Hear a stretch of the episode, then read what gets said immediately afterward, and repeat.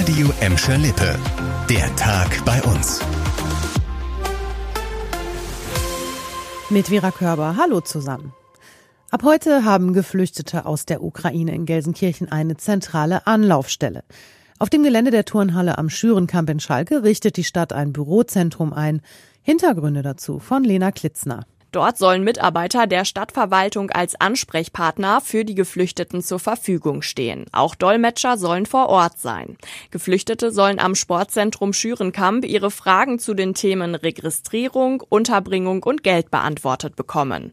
Damit reagiert die Stadt auf die Zustände in der Ausländerbehörde. In einer Mitteilung räumt die Stadt ein, dass man von dem Ansturm dort überfordert gewesen sei. Deshalb sei es zu langen Wartezeiten gekommen. Bislang sind über 230 Geflüchtete aus der Ukraine nach Gelsenkirchen gekommen. Deshalb wird ab heute die ehemalige Hauptschule an der Mehringstraße in Scholven als Unterkunft zur Verfügung stehen. Für Bus- und Bahnkunden in Gladbeck, Bottrop und Gelsenkirchen fällt ab sofort die 3G-Regel weg.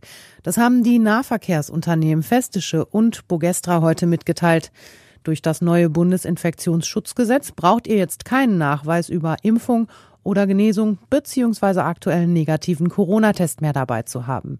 Allerdings weisen Bogestra und Festische darauf hin, dass weiterhin eine medizinische Maskenpflicht in Bussen und Bahnen bei uns gilt.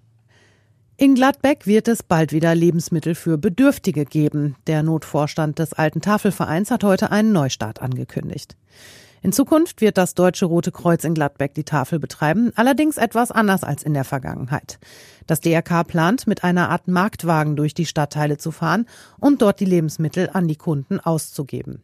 Im Moment wird der Neustart vorbereitet. Ende Mai, Anfang Juni soll der Betrieb dann starten.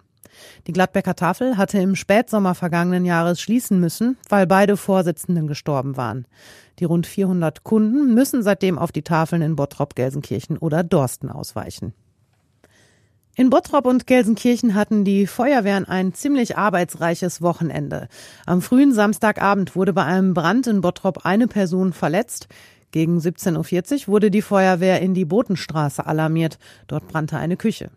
Eine Person wurde mit einer Rauchgasvergiftung ins Krankenhaus gebracht. Eine Mutter mit Kind musste über die Feuerwehrdrehleiter gerettet werden. Insgesamt waren in der Bottropper Innenstadt 30 Feuerwehrleute im Einsatz. Schon am Vormittag hatte die Feuerwehr in Bottrop einen Brand zu löschen. Gegen 10 Uhr hatte ein Kamin gebrannt. Er gehörte offenbar zur Dunstabzugshaube eines Restaurants. Um den Brand unter Kontrolle zu bringen, musste die Feuerwehr eine Wand im Restaurant einreißen. Verletzt wurde hier aber niemand. Gleich dreimal musste die Gelsenkirchener Feuerwehr am Wochenende brennende Container in Horst löschen. Zuerst brannte am Samstag gegen kurz vor eins in der Nacht ein mit Altpapier gefüllter Bauschuttcontainer an der Reichenberger Straße. Eine Nacht später, also am Sonntag, brannte gegen zwei Uhr ein Altkleidercontainer an der Bushaltestelle am Bovengarten. Nur kurze Zeit später musste die Gelsenkirchener Feuerwehr zum dritten Mal ausrücken. Diesmal brannte ein Altpapiercontainer an einer Tankstelle. Die Polizei bittet Zeugen, die etwas gesehen haben, sich zu melden. Das war der Tag bei uns im Radio und als Podcast. Aktuelle Nachrichten gibt es jederzeit auf radioemschalippe.de und in unserer App.